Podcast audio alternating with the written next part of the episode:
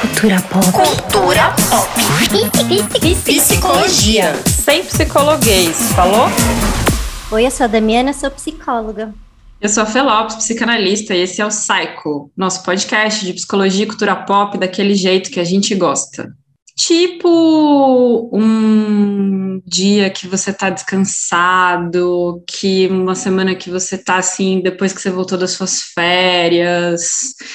Nada parecido com viver uma síndrome do burnout ou tá exausto, sem respiro.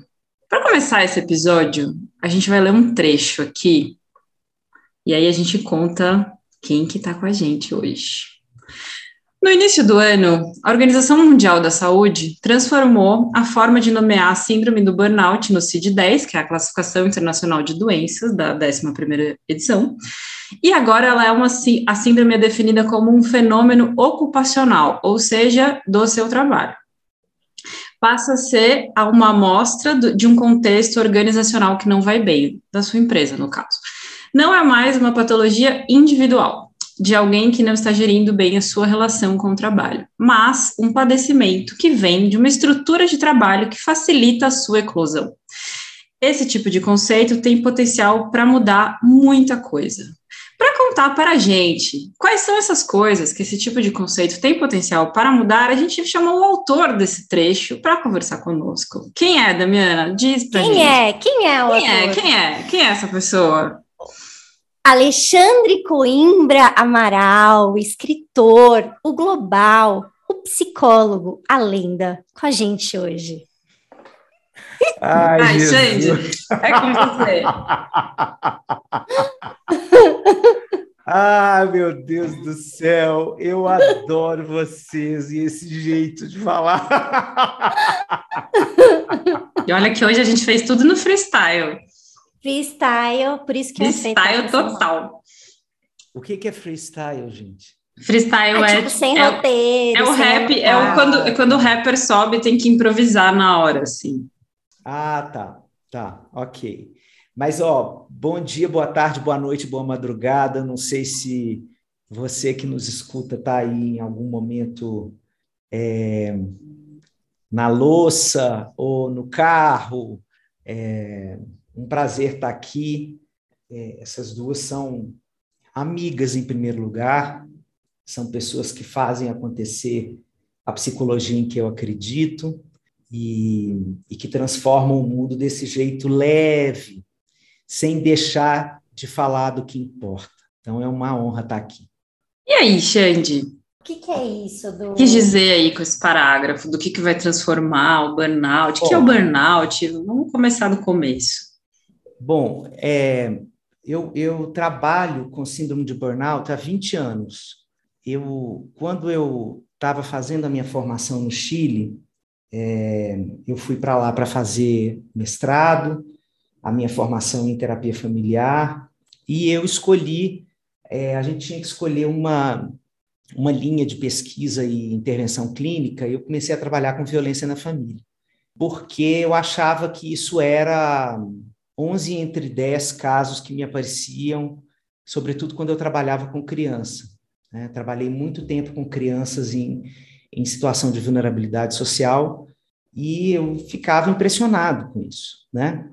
Então eu quis estudar isso mais em detalhe e aí é, durante esse tempo que eu fiquei lá, esses dois anos, eu participei de um projeto é, que era um convênio do governo do Chile com a Universidade Católica é, que se chamava Educação para a Não Violência. E dentro desse projeto, a gente atendia é, famílias é, em situação de violência nos mais diversos dispositivos de atendimento. Então, tinha a terapia familiar, terapia de casal, grupos de mães de crianças abusadas sexualmente. Eu fiz terapia com pedófilos confessos, né? É, fiz duas terapias longas, mais de 50 sessões com pedófilos confessos, e, e nós éramos uma equipe que estávamos testando vários tipos de modelos clínicos de intervenção nessa área. Num determinado momento, a gente teve um burnout, mas a gente não entendeu o que era isso.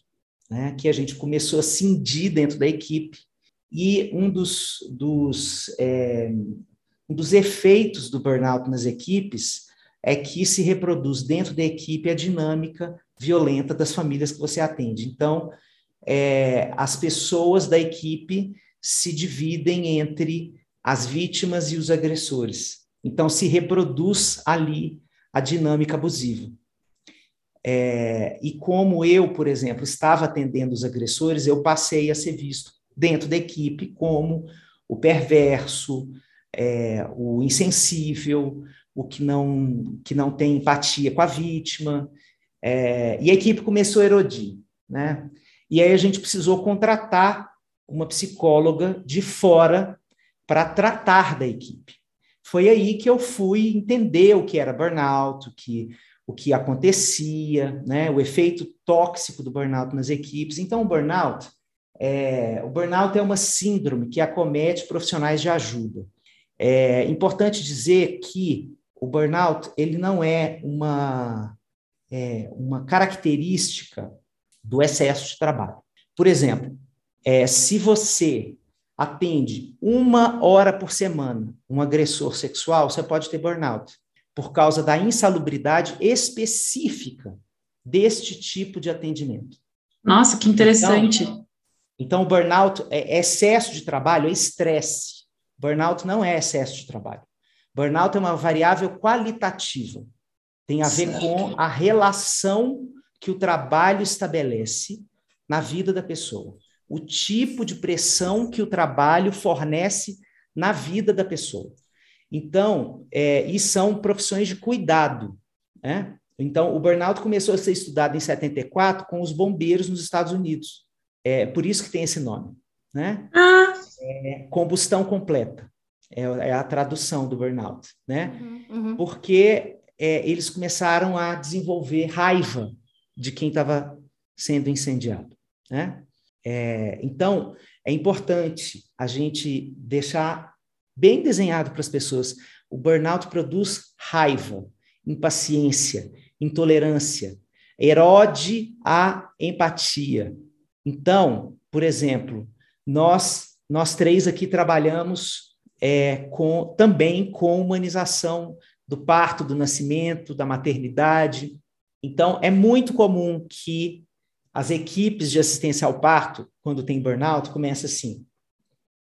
Nossa, mas eu não estou com paciência nenhuma para aquela grávida. Meu Deus, que mulher chata, que mulher chata, que mulher insuportável. Né? E você começa a perceber que a paciente é chata, o colega, o colega do hospital é insuportável, é, assim, não tem ninguém que presta. Né? Então, a ira vai tomando conta. Né? A raiva, ela é uma manifestação é, que faz um diagnóstico diferencial de burnout para depressão, estresse, né? O burnout, ele é essa combustão, eu perco o elan com o trabalho. O trabalho deixa de me dar prazer e passa a me dar raiva. Isso que é o burnout, né? É, agora, o que, que é importante a gente colocar para as pessoas? Até dezembro do ano passado, o burnout estava categorizado na, no CID como é, uma patologia é, que a pessoa tinha que se tratar. Então, estava apontado, como tudo nessa cultura neoliberal, é, a, transforma, a, transforma adoecimentos psicossociais estruturais em uma limitação individual. Sim. É, então, são pessoas que não têm força, foco e fé, que não vestem a camisa da empresa. São fracas. Que quebra, que, que são fracas. É, aí começa essas baboseiras de coach, né? Sim. Aí começa essas baboseiras para justificar e patologizar e culpabilizar o adoecimento por burnout. Uhum, uhum. Então, é, essa virada que a gente teve é, na, na categorização do burnout é o que a gente sempre debateu desde 20 anos atrás, todo mundo que trabalha com isso, é que isto é uma questão cultural. O exaustão no topo da montanha, ele é uma metáfora disso. Quando a gente fala que a exaustão ela é, ela é um traço da cultura, a gente está falando isso.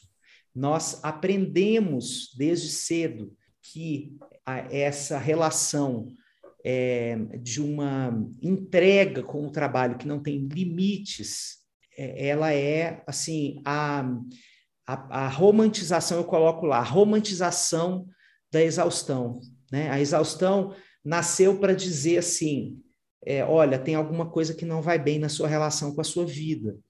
Os pesos e as medidas com os objetos da sua vida não estão bem. Você precisa né, voltar e, e rever isso em amplidão. Aí, ao invés da gente fazer esse esse olhar panorâmico assim sobre a vida, a gente vai lá e fala: não, vai lá, descansa, né, medita, não sei o quê. Aí vem com essas pílulas que nada resolvem, porque não estão atuando sobre a estrutura. Então, eu acho que é, isso é uma. Eu, eu celebrei isso porque é, em tudo que eu tenho trabalhado com organizações, eu tenho trabalhado muito com consultoria em saúde mental em empresas, é, de responsabilizar as empresas por uma é, construção de um ambiente ocupacional menos opressivo. Porque nesse sistema nosso, não acho que a gente vai chegar num ponto em que a gente vai ter uma, uma, uma vida. Não, mas a gente pode melhorar. A gente pode melhorar. A gente tem como construir bem viver dentro da, da organização, né? E Xande, nesse sentido da organização, eu, eu sinto que tem um pouco da possibilidade da gente colocar a culpa, né? Ah, então é a organização que faz isso com as pessoas. E aí, antes da gente entrar, estava conversando com a Fê, que eu fiquei pensando muito que, por exemplo, a, gente. Na chefe da Damiana, por exemplo, ou na é chefe da Felopes. Que não tem chefe que nós somos as próprias chefes, e a gente estava falando, ah, hoje é emenda de feriado, e a gente vai trabalhar, e eu falei, putz, eu vou trabalhar amanhã no feriado, porque eu já tirei férias, e já fiquei quase um, eu fiquei um mês fora, tem, vou trabalhar no feriado, e aí, como é que é isso, né? O quanto que a gente já está tão mergulhado nessa lógica de que a gente precisa trabalhar muito mesmo, porque é óbvio que tem que pagar o boleto, mas também tem algo ali desse sacrifício pelo trabalho, e aí não tem empresa, não tem chefe para botar culpa, porque é a gente com a gente mesmo, que é aquela ideia que você traz no seu livro e que também o Byung-Chul Han trazem, né? Da gente ser o nosso próprio algoz. É, que de repente, dentro dessa lógica, colocar isso, nomear no, no CID, já é um começo, porque a gente precisa das nomeações para olhar para o problema, mas a, a gente percebe que está tão intrínseco, tão fazendo parte da vida, que fica colado, né? Parece que a gente não existe sem o trabalho mesmo, né? Que é um pecado. Nossa, excelente o que você está trazendo, excelente.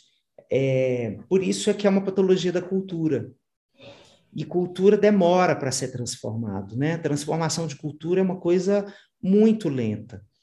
É, e nós não precisamos mais da coerção externa, porque nós já temos blocos de controle interno, né? Não precisa de controle externo, nós já estamos com isso internalizado. Então, a nossa relação com o trabalho exaustivo, ela já é de absoluto locus de controle interno. Desculpa, estou falando é, às vezes as pessoas não vão entender, né? É, controle externo é quando a gente precisa, por exemplo, o despertador. É, eu preciso de um elemento externo que me convoque para fazer determinada ação. Isso é controle externo, né?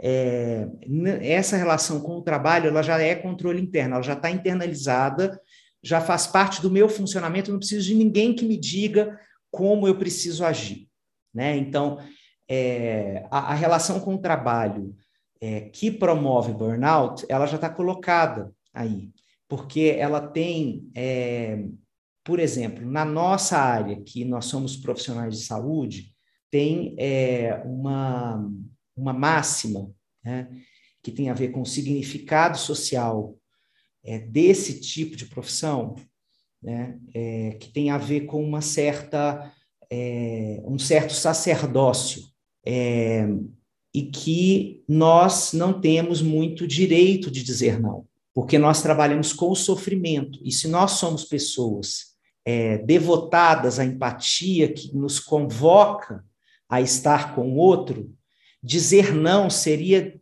é, assumir que nós não somos tão empáticos assim.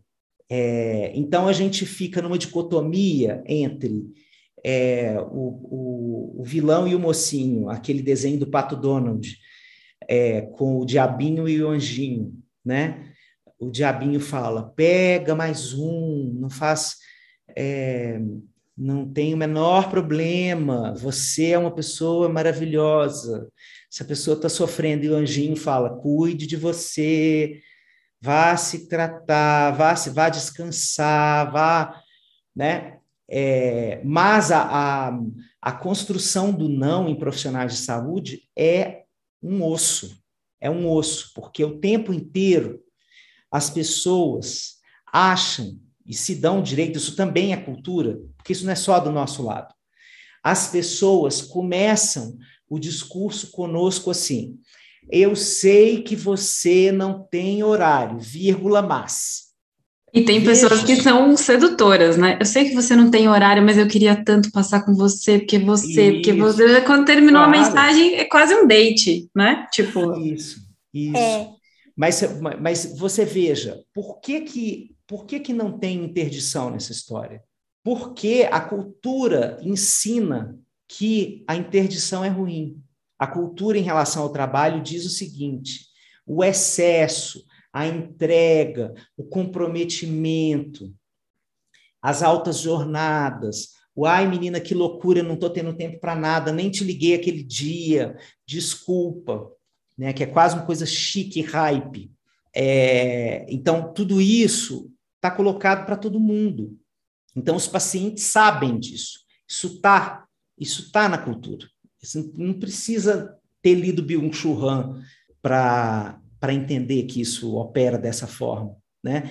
Então, o não é, tem que vir de nós. Nós somos os construtores desse interdito. E nós temos que lidar com isso, porque, é, obviamente, a gente vai construir é, dissenso, frustração, decepção, né? Umas feridinhas narcísicas aí vão ser construídas porque a gente não não fez o que elas imaginavam que a gente deveria fazer. E Xande, é uma prisão, né? Porque se você for pensar dessa lógica dentro da maternidade hoje em dia, com essa ideia da criação com apego, da disciplina positiva, quando as pessoas distorcem tudo isso para uma entrega sem limite, que não existe não, que o filho, que se você, na, na, na, pandemia apareceu várias vezes em várias páginas que as pacientes me traziam assim, se você está exausta, se você perdeu a paciência com seu filho por causa da pandemia, se vire, não é problema do seu filho que você está na pandemia, aí o buraco é muito mais embaixo, porque Nossa, como que você, você, já não pode falar não para o trabalho, imagina falar não para o ser supremo que é o seu bebê, que nunca pode ter pois um é, trauma Isso é uma vida. distorção absoluta, porque não é isso que o Bowlby diz. Nunca! É, o Bowlby dizia que a responsividade materna tem a ver com a construção de uma rede. O Bowlby sustentava que apego seguro só era possível com uma rede. Então, o Bowlby nunca sustentou essa ideia delirante de que a mãe tem que ter essa dedicação exclusiva. Isso é uma deturpação. Como tudo dentro do sistema neoliberal, né? Porque daí é isso, é a criação com apego neoliberal, né? Que é individualista, que é você na sua casa, que é essa é isso. Tem muita gente que fala de burnout materno mesmo. Sim, claro, claro. É, então, o, a, o burnout materno é ainda mais grave socialmente porque ele não produz dinheiro, né? Então, ele é, é mais invisível. Então, o burnout das outras profissões, é, ele ainda é um pouco mais compreensível, porque elas, essas pessoas estão gerando dinheiro para o sistema. Sim. Mas a mãe é essa pessoa que dá as costas para o sistema, ao invés de gerar dinheiro, ela vai gerar leite. E isso é o avesso do avesso do avesso do avesso. Então, o burnout materno, ele é, além de ser invisibilizado, ele é punido com a deslegitimação, porque você ousou é, se refugiar nesse vínculo com seu filho, então você será punida com o descrédito. Então, acho que ah, tem uma tem uma construção aí do burnout que do burnout materno que vale muito a gente falar muito disso, né? E obviamente é, trazer o, o Bob real oficial assim para a gente não não né, voltar lá na fonte e dizer assim, mas foi isso mesmo que esse cara quis dizer? Não foi, não foi isso que ele disse. Né? Ele acreditava nessa ideia da rede, essa, essa construção é, da vinculação é, ao longo de uma vida, ao longo de uma existência, eu vou fazendo vínculos significativos que vão formando essa sensação de segurança emocional. Então, não é só a mãe, o bebê precisa de uma galera em volta dele. Mas voltando para o tema do burnout, é, eu acho que, por exemplo, né, em nós que somos é, profissionais que não temos chefe, é, tem uma tem uma pergunta muito inadiável nos nossos tempos, que é o que eu não tenho vivido por ter vivido dessa forma. Né? É, o que eu não estou conseguindo viver na fruição da vida, mesmo, do que eu gostaria de fruir da vida, do que eu gostaria de, de trazer para mim, para o meu cotidiano, como uma vida que, que vale a pena ser vivida. Né? Porque o trabalho, ele, o burnout, ele não tem a ver com um trabalho que te dá desprazer. Né? É, tem muitos casos de burnout de que é justamente porque eu amo o que eu faço. É, então, é aí que está a, a, grande casca de banana para a gente escorregar nela, né? Que é, é como eu vou transformar essa minha relação, que foi aprendida culturalmente ao longo de décadas, é, em, uma, em um direito que eu me dou a viver outras coisas da minha vida com o mesmo nível de dedicação, de empenho, de cotidianidade, né? Porque não é só o, o mês de férias depois de 11 meses de trabalho insano, né? É como eu me dou o direito de terminar de trabalhar X horas da tarde, não às 10 da noite, ou não trabalhar na sexta-feira e ficar é, plantando muda na minha casa, fazendo o que eu quiser e, e que não seja para performar melhor depois. Né? A, a armadilha do burnout é até o descanso ele é uma atitude performática. Eu é. descanso para estar melhor para o outro. Né?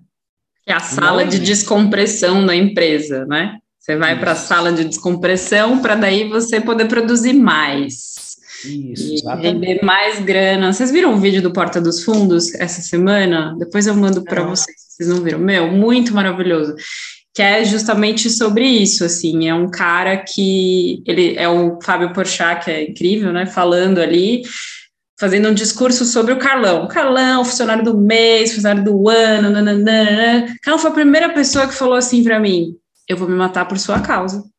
Nunca ninguém tinha dito isso para mim. E aí ele vai falando, e o Carlão, ele tá no velório do Carlão, né? É, você vai descobrindo isso ao longo do vídeo. Dei o spoiler do vídeo, fui da Miana agora. É, mas acho que é um, uma, bem uma metáfora disso, do que, que, que a gente deixa de viver por viver da maneira que a gente está vivendo, e como é que a gente responde isso do ponto de vista individual e do ponto de vista estrutural, né? Porque uhum. para eu abrir mão da minha sexta-feira, putz, eu tenho uma conta que não, não é só minha, né, para eu conseguir fazer isso. Que na, no episódio que a gente gravou ontem, que vocês já devem ter escutado, assim, eu espero, é, a gente, eu estava contando que eu demorei para aprender a tirar férias, que eu nunca curti férias. Então, tirar férias foi um aprendizado, mesmo assim é um aprendizado eterno, porque a Dami estava falando no episódio que eu tiro férias e faço várias coisas de trabalho nas férias. Eu tiro férias e fico mandando várias coisas para ela, para Tia Quan, de coisa que eu quero fazer, de projeto. Eu demoro para entrar num outro modo que não seja produção, trabalho. Então, eu fico pensando como é que a gente faz esse jogo, né, entre indivíduo e sociedade, entre o que se espera de mim, o que eu consigo dar, sei lá. Mas é exatamente por isso que são 30 dias de férias. Existe um tempo, tem uma curva, tem uma curva de distanciamento do lugar produtivo. É mesmo. Se você tira uma semana, você não chega a viver isso. Então, aos poucos você vai. Isso não é assim, inventaram. Né? Tem, tem uma razão disso acontecer. Porque você demora ir se desplugando ainda mais numa cultura tão performática, né? É, como a nossa, a gente demora para ir se desligando, né? E agora tem símbolos muito mais complicadores, assim. Porque, por exemplo, é, para as pessoas que trabalham em empresas, que são a maioria, né, da população brasileira, na hora que eu saio de férias, o grupo de WhatsApp do trabalho, eu posso sair do grupo e volto só no dia que eu voltar a trabalhar? Ou eu vou simplesmente silenciar? Porque isso, para mim, é uma discussão de direito, de direito tra trabalhista. Porque isso precisa estar legislado, assim, que é um direito da pessoa se desligar do trabalho. E, e, assim, nesses 30 dias, eu não tenho que me haver com a corporação. Então, eu vou sair do grupo e depois, no dia que eu retornar, vocês me colocam de novo no grupo do WhatsApp. Porque senão fica aquele negócio, aquela enxugação de gelo, fica aparecendo lá 520 mensagens. O que que isso gera? Ansiedade. Ansiedade. Ansiedade. Assim, então não tem forma de eu realmente fruir as minhas férias. Então esse esse esse contexto de trabalho do século 21, assim, quando Christophe Dejoux escreveu lá no século XX A Loucura do Trabalho, assim, era uma brincadeira de criança o que ele estava falando em relação ao que a gente tem hoje, né? Assim, o que ele o que ele dizia lá, que é um livro clássico maravilhoso, recomendo a todo mundo que que quisesse se aprofundar nesse tema, né? É, de como o trabalho, a relação com o trabalho na nossa cultura tem um potencial adoecedor, é, porque é, a, a, tese central do Christophe Dejoux é, é o trabalho ele exige que você nunca se baste, né? Então essa é, essa sensação de que eu nunca vou me bastar, tudo que eu apresentar ainda será pouco e eu preciso render mais porque isso é do sistema, né? Tem nada a ver com falta analítica, nada a ver Total. com isso. Isso aí é o sistema dizendo se você e a gente e aprende isso na escola também, porque a escola quando você tira nove, a professora fala assim: por que será que você não conseguiu tirar dez? Não se celebra o nove. Sim. Não se celebra o nove, né? O, é, você fica com meio copo vazio o que ainda me falta para ter a excelência que eu preciso. Então, é, o sistema está todo colocado para eu não me sentir uma pessoa que faz, tem uma palavra assim no startupês Faria Limesa aqui de São Paulo, que é que eu entrego, a entrega. Né? Os, os Faria Limers adoram falar esse negócio, não, porque eu faço muito boa entrega, porque fulano não está entregando, porque é, é uma é uma, é uma obsessão esse negócio de entrega. É que, né? E aí é assim, e tá tudo. É, veja, a pessoa vai lá e faz a malhação. Qual é a frase que ela usa? Tá pago. Tá entregue. Tá pago. Tá, tá pago. Tá, tá pago. Meu marido tá tem uma frase. Meu marido tem uma tá frase maravilhosa. Ah. Ele fala, uma vez eu saí de um treino e falei, nossa, eu fiquei devendo dois quilômetros. Ele, meu Deus, para quem que você ficou devendo? eu fiquei, ah, isso é ridículo. É, é para quem que a gente está tá pagando? Pago, tá pago, né? exato, exato. Então, é para esse, para essa cultura que diz você todos os dias acorda devedor do mundo. Então, você precisa operar ao longo do seu dia para entregar coisas para o mundo para quitar a sua dívida. Essa é a lógica do sistema. Meu Deus. Né? É, então, você precisa entregar o treino da academia, o, a, a, o trabalho, o resultado da sua produtividade. O livro que você leu, a série que você assistiu, o corpo Isso. que você precisa mostrar, o cabelo, a, a ruga, isso. não ruga, tudo isso. Isso aí. Então, essa, essa noção, eu acho que a gente está chegando num, num clímax, né? é, e a gente vai precisar voltar umas casas, sabe? É, porque, assim, até as organizações, não é porque elas são boazinhas, mas é porque está tocando no absenteísmo laboral. As pessoas estão começando a faltar ao trabalho Sim. por burnout. Então, não é tão interessante assim espremer as pessoas até a última gota, porque depois vem a conta na forma de ausência, adoecimento, licença saúde, erosão das equipes. Aí, se a pessoa fica mais irascível, se ela fica mais irritável, ela é uma pessoa que vai ter menos condição de trabalhar em equipe, ela vai ser uma pessoa que vai dar problema na equipe, uhum. que você não vai conseguir coordenar o trabalho, é, que vai ter trocentos problemas de comunicação. Então, isso tudo está começando a ser visto pelas empresas como, ó, deu ruim aqui. Deu ruim aqui, nós vamos precisar voltar e entender até por uma inteligência financeira nós vamos precisar entender qual é o, o jeito da gente construir produtividade sem que esse tipo de coisa aconteça. Esse é o debate que está colocado agora né, na sociedade. Né? Eu acho que a gente vai dar uns passos, e aí tem toda a contribuição dos movimentos ativistas, porque o que, que eu tenho percebido, gente? Tem uma coisa muito sutil acontecendo em muitas empresas, que é o seguinte: é, várias empresas que eu estou trabalhando, eu estou pontuando isso para eles. O que, que rola? É, sobretudo empresas de tecnologia, startups aqui de São Paulo. Tenho trabalhado com algumas delas. Qual é o perfil dos funcionários dessas empresas? Pessoas de 20 a 30 anos com características identitárias que dão a elas um lugar de conflito familiar, vulnerabilidade social. Então, são pessoas por exemplo, que é, construíram cisões com suas famílias, ou por orientação sexual, ou por transição de gênero. É, aí essas pessoas é, chegam nas empresas e aí as empresas falam assim: olha, a gente é inclusivo, a gente vai contratar você e, e venha para cá. Essa pessoa mora num apartamentinho dividido com uma outra pessoa no meio da pandemia e ela fica num quarto, outra pessoa fica num outro quarto, é, elas dividem a renda ali, é, a, a, os custos daquele apartamento, né? Não tem uma samambaia para cuidar. Então, essas pessoas são alvo da, do absoluto excesso de trabalho. Porque aí a vida dessas pessoas é trabalhar. A identidade dessas pessoas é ser aceita pelo mundo do trabalho, porque a família já me jogou para escanteio. Então, a empresa, inclusive, tem um, um, uma fala perversa que fala assim: aqui nós somos uma família.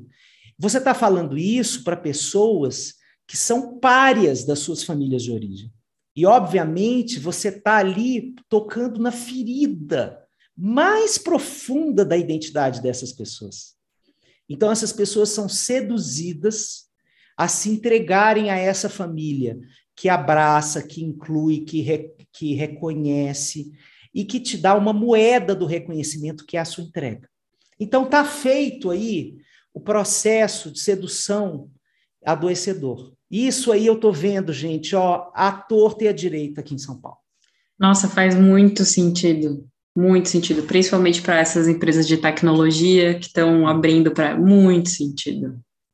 Mas eu fico com uma pergunta sobre as empresas, Xande, que é o seguinte: porque se estamos num momento de pejotização e Sim. que a, se a ver com, sei lá, burnout entrou para o CID, é uma doença laboral, beleza. Se eu não tenho direito trabalhista, que diferença isso vai fazer? Porque eu vou falar para quem? E aí a empresa, ah, vamos pensar na de tecnologia, por exemplo, tem excedente de produção. No, Sim, se você claro. não quiser, tem outro aqui que faz por metade do preço.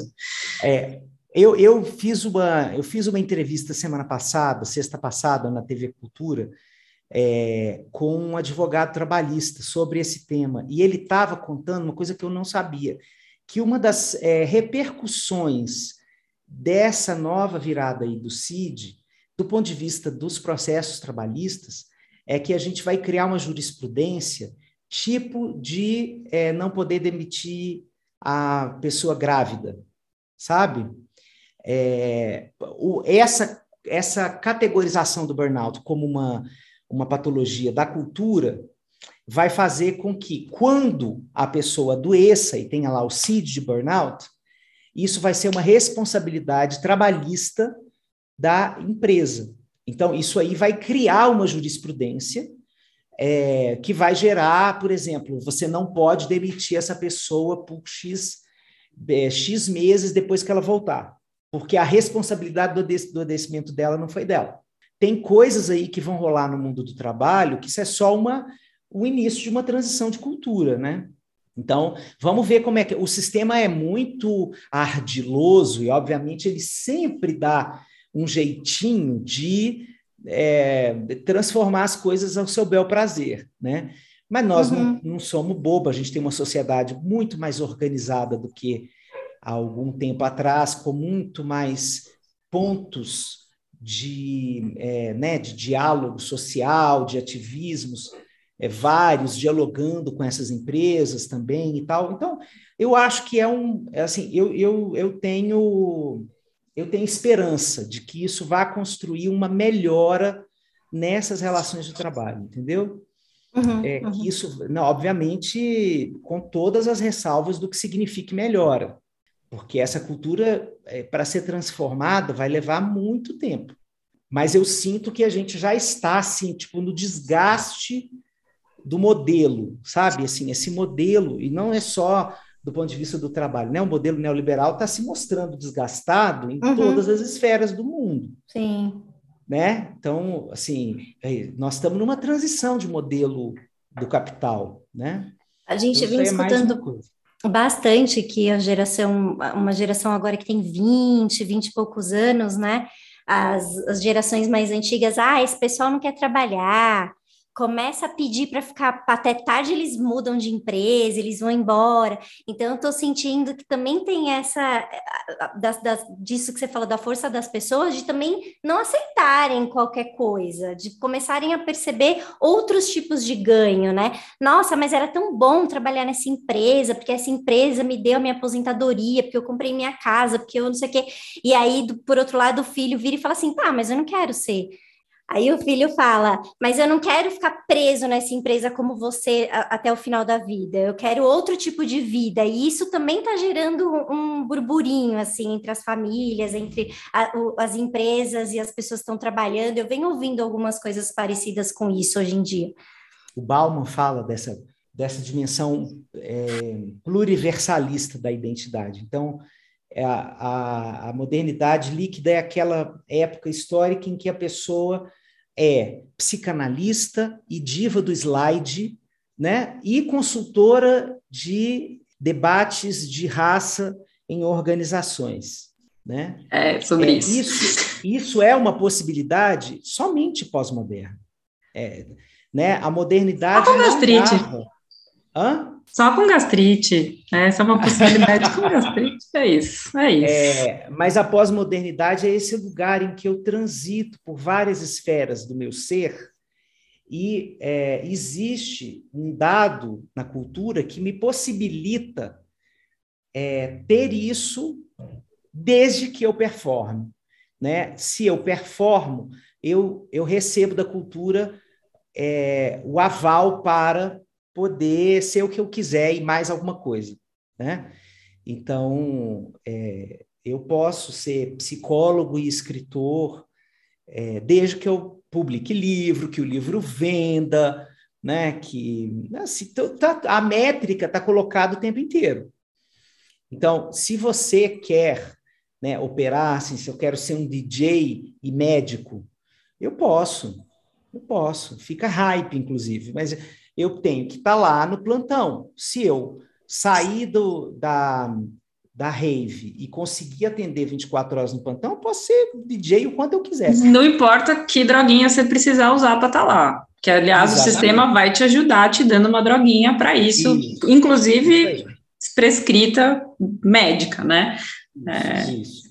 Exatamente. Então, essa pluriversalidade é, da identidade assim, é, é, um traço muito interessante. Eu gosto de habitar o mundo desse jeito. É, é o lado que me parece muito legal dessa Porque eu, eu, por exemplo, me identifico muito, eu sou muito inquieto, eu faço, sempre fui essa pessoa que fiz um zilhão de coisas ao mesmo tempo. Eu nunca consegui ser só psicólogo, eu precisei dar aula. Né? Eu, quando eu voltei para Salvador para dar aula, eu dava nove matérias. Eu dava aula de nove disciplinas. Eram sete disciplinas e duas, duas supervisões de estágio e orientação de monografia. Credo. Pois é. Eu tinha 26 anos de idade, você imagina. Então, a pessoa tem problema.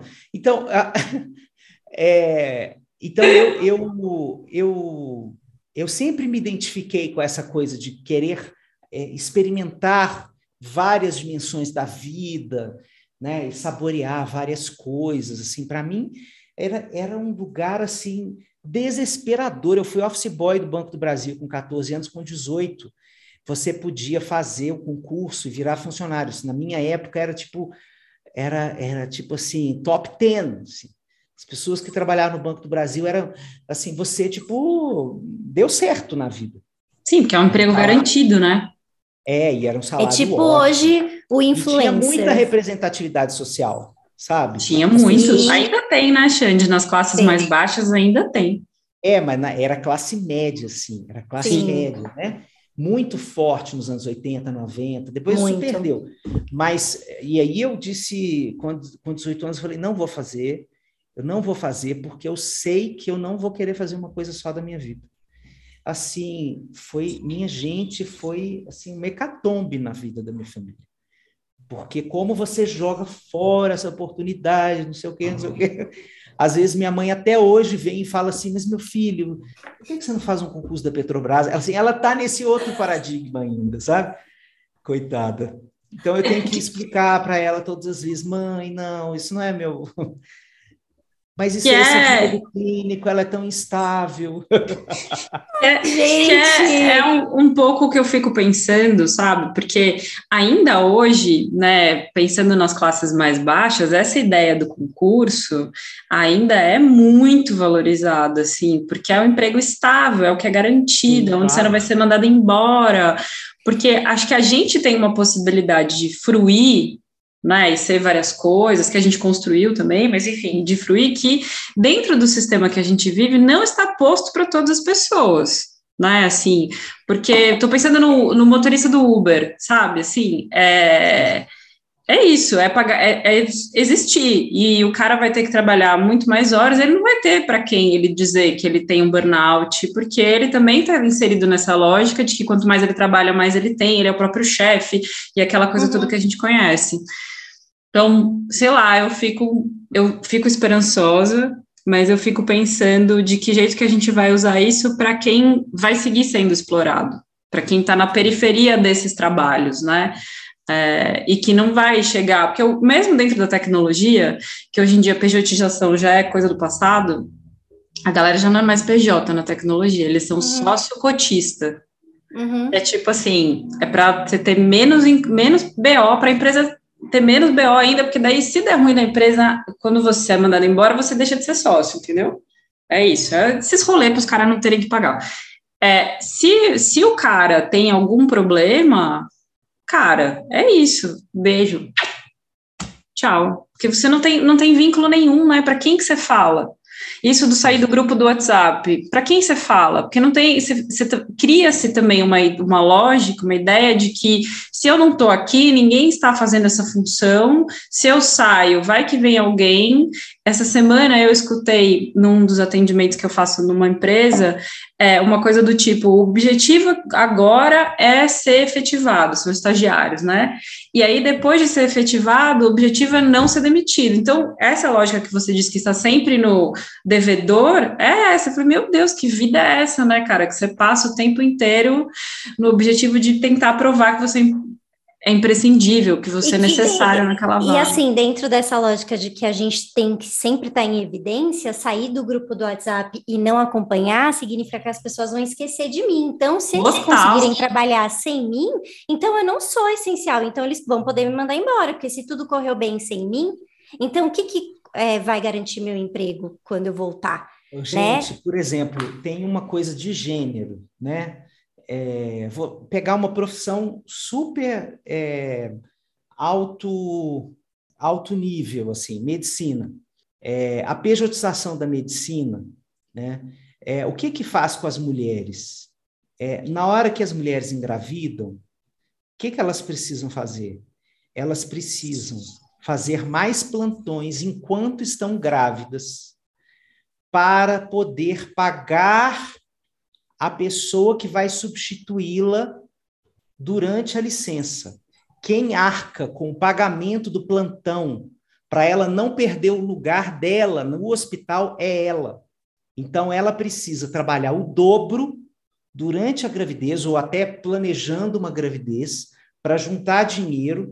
Quanto vai ser X plantões vezes tanto para dar os quatro meses de licença? Porque se eu não bancar a pessoa me substituindo, eu perco o lugar dentro daquele hospital. Então, essa lógica, por exemplo, ela não está. A gente pensar, ela está em vários lugares, assim, e é. E a gente tem que interseccionalizar mesmo, porque isso não acontece com os homens, né? É verdade. Isso não acontece com os homens. Isso são as mulheres que engravidam, né? É, então, é, é, a, a, experiência assim, desse debate ainda vai dar muito pano, muito pano para manga.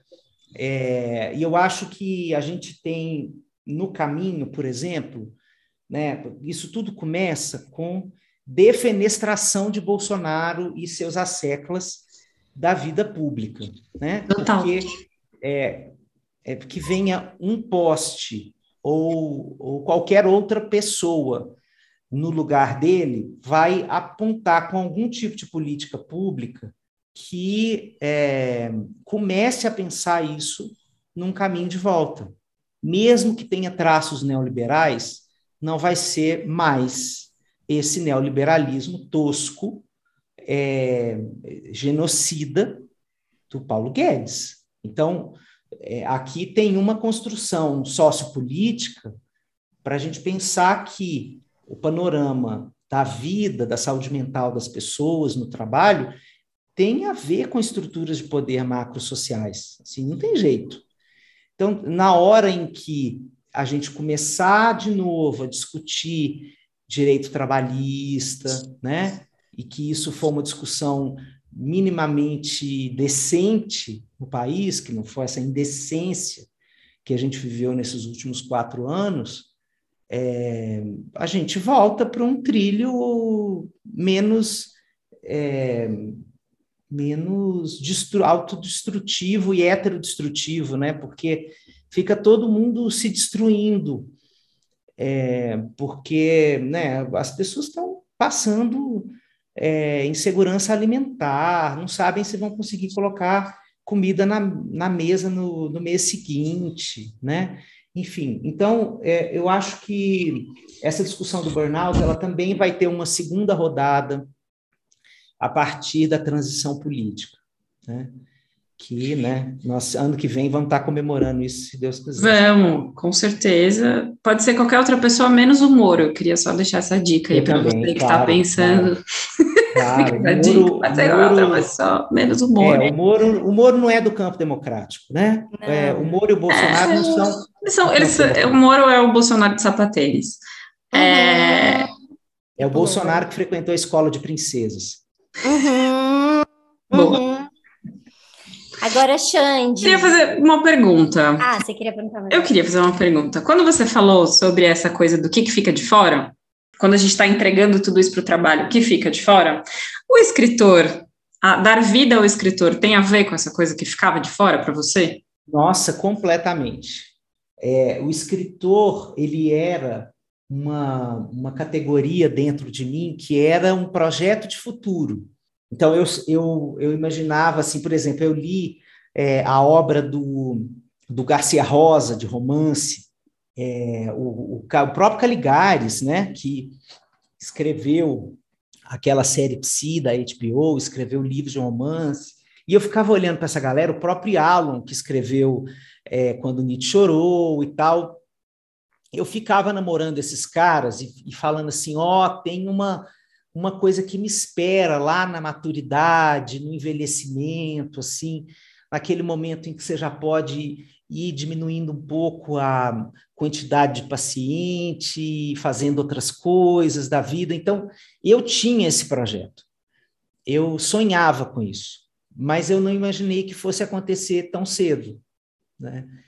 É, o primeiro livro foi publicado com 46, e assim, muito antes dessa galera publicar o primeiro livro. Então, eu eu só antecipei um sonho, mas na hora que ele veio, é, e na hora que ele ganhou é, dentro de mim a, a envergadura que acabou ganhando esse pedaço da minha identidade, assim, eu estava falando com as meninas aqui antes da gente gravar, assim, o escritor está completamente espalhado, assim, ele quer mesmo é, o mundo e mais alguma coisa. Eu quero escrever muito, eu quero, ainda quero escrever romance, é, quero escrever roteiro, é, quero fazer um bom curso de roteiro, escrever roteiro, fico namorando com essa ideia, né? Tem muitas amigas e amigos que são da área de roteiro, de TV, de estava é, conversando com uma amiga, Renata Correia, que é roteirista, vai maravilhosa, agora, maravilhosa, né? Vai ter uma série agora na Globoplay, agora em junho.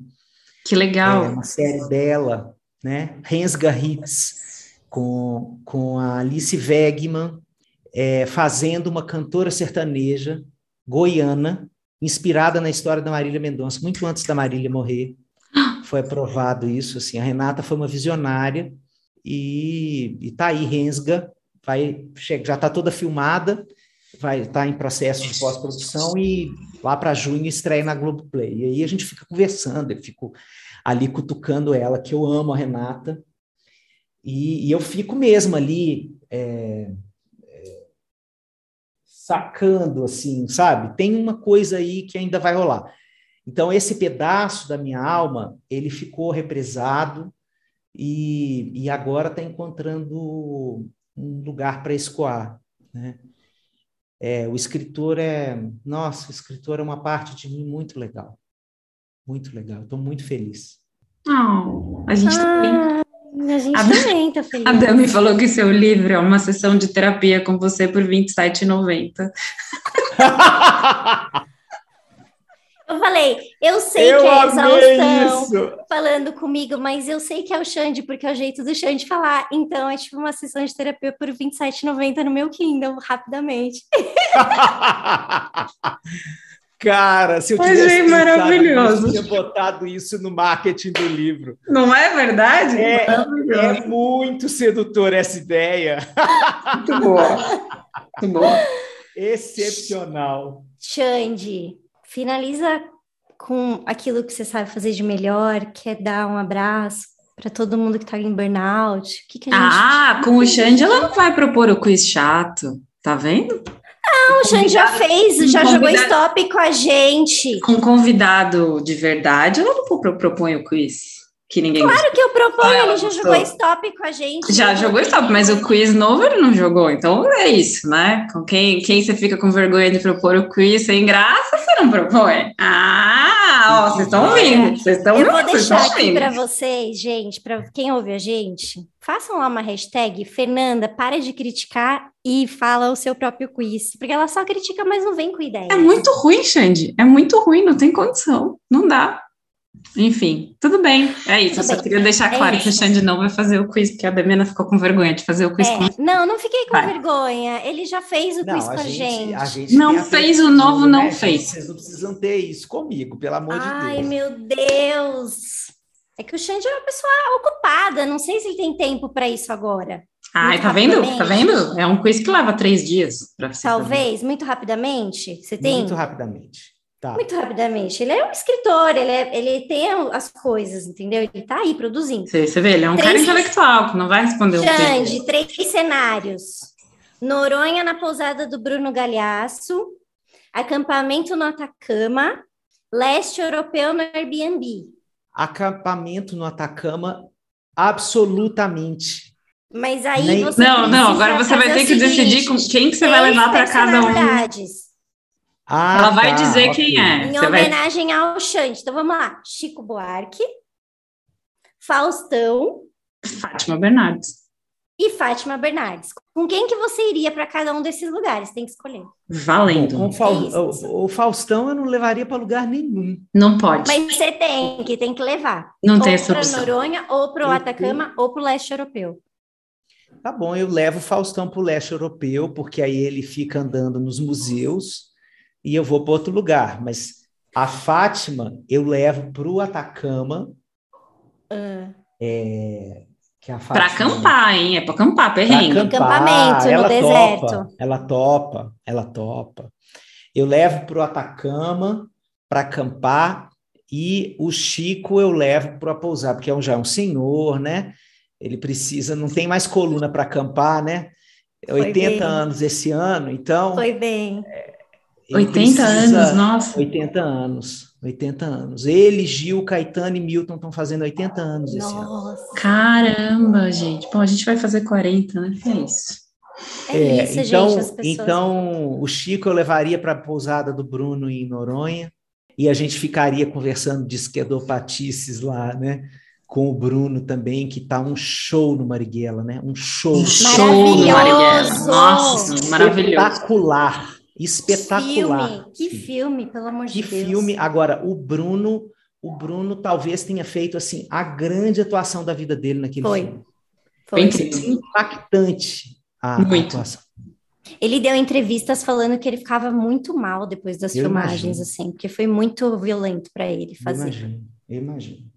E, ó, a Atacama, deixa eu só dizer uma coisa: deserto de Atacama é um lugar que todo mundo mereceria conhecer, porque o deserto de Atacama ele tem um fenômeno no mês de setembro, e não, são, não é em todos os meses de setembro que acontece isso, que é o deserto florido, que nasce uma florzinha roxa, assim, no horizonte inteiro do Lindo. deserto é um tapete de flores do deserto, assim. É uma coisa extraordinária, assim. Aquilo transforma a sua visão sobre a vida, sabe? Nossa. Porque é, é aquilo mesmo, assim, flor nascendo do deserto, assim.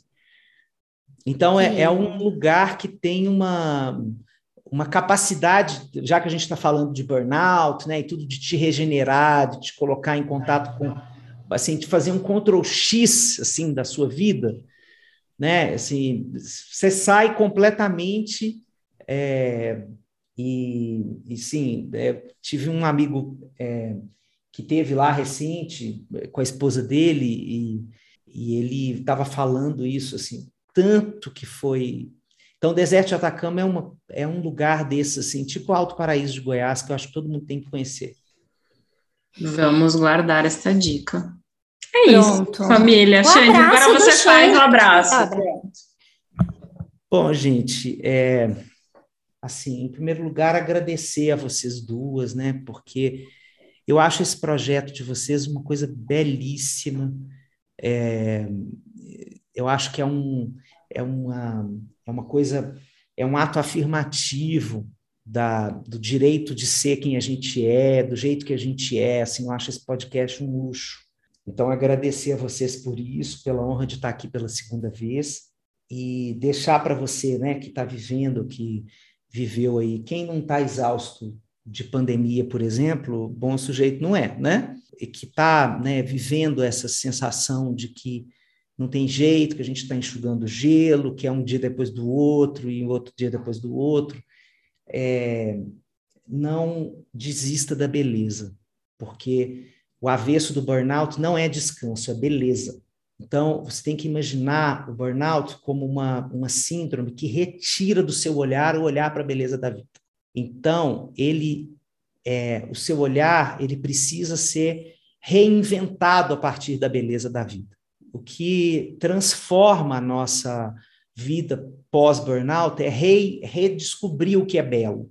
O que é belo para mim, o que, me, o que faz a minha alma cantar, o que o que me deixa em estado assim de elação, assim, não consigo nem ver o tempo passar, é, o que é que faz assim o dia acontecer e eu nem vejo. De repente a vida aconteceu e eu nem vi, né? E coisas que não sejam trabalho, obviamente, né? Que a gente possa redescobrir a beleza em outras áreas da vida, belezas que estão escondidas, né, e que a gente foi deixando para trás, né? Então pode ser a sua capacidade de se relacionar com, com um pedaço da vida que você, né, você tocou violão lá na adolescência e nunca mais pegou no violão, ou você gosta de cozinhar, mas é, né, fica fazendo só arroz, feijão e bife, para e, então você pode se redescobrir na cozinha, né, a partir de uma alquimia mais saborosa, que tenha mais a ver com o que, que você quer inventar. Assim, então a beleza ir entrando mesmo nos dias como uma presença constante, não esporádica. Assim. Não é aquela coisa, vamos para o deserto de Atacama uma vez por ano e o resto do ano a gente se lasca de trabalhar. É beleza todo dia, né? Aquela beleza de descobrir uma planta. Eu sou tarado com o negócio de planta, né? E, e eu adoro estar na natureza e ver planta crescendo e plantar e estou é, só dizendo aqui por onde a beleza vai na minha vida, né? Mas você tem que se perguntar por onde vai a beleza na sua vida. O que que te faz realmente viver essa experiência de fruição, assim. Aqui eu sinto que a vida está sendo aproveitada. Aqui parece que tem um, um parênteses, assim, que eu estou dentro de um parênteses, que parece que eu fiz uma dobra no tempo, não estou nem no passado, nem no presente, nem no futuro, eu estou num, numa sensação, assim, como se eu tivesse é, levitando, assim. Tem experiências na vida que, que dão isso para a gente, né? Então, o burnout pede que a gente redescubra isso, na nossa vida. Eu acho que participar do Psycho é uma dessas experiências. Então, ah, eu já estou aqui. A gente acha que receber o Xande no, no Psycho é uma dessas experiências. Ah, eu ia falar isso, eu te ouvir é uma dessas experiências de parênteses na vida. Obrigada, Xande, de verdade. Obrigada. E a dica do dia para você que ainda não leu Exaustão no Topo da Montanha, por favor, leia. leia. Você pode ler no Kindle, você pode ler impresso. Está nas melhores livrarias, nas melhores... Terapia por R$ 27,90. É isso. Com Xande. Com Xande, né? É isso. Obrigada, Xande. Obrigada, Xande. Beijo. E... Beijo para você que nos escuta.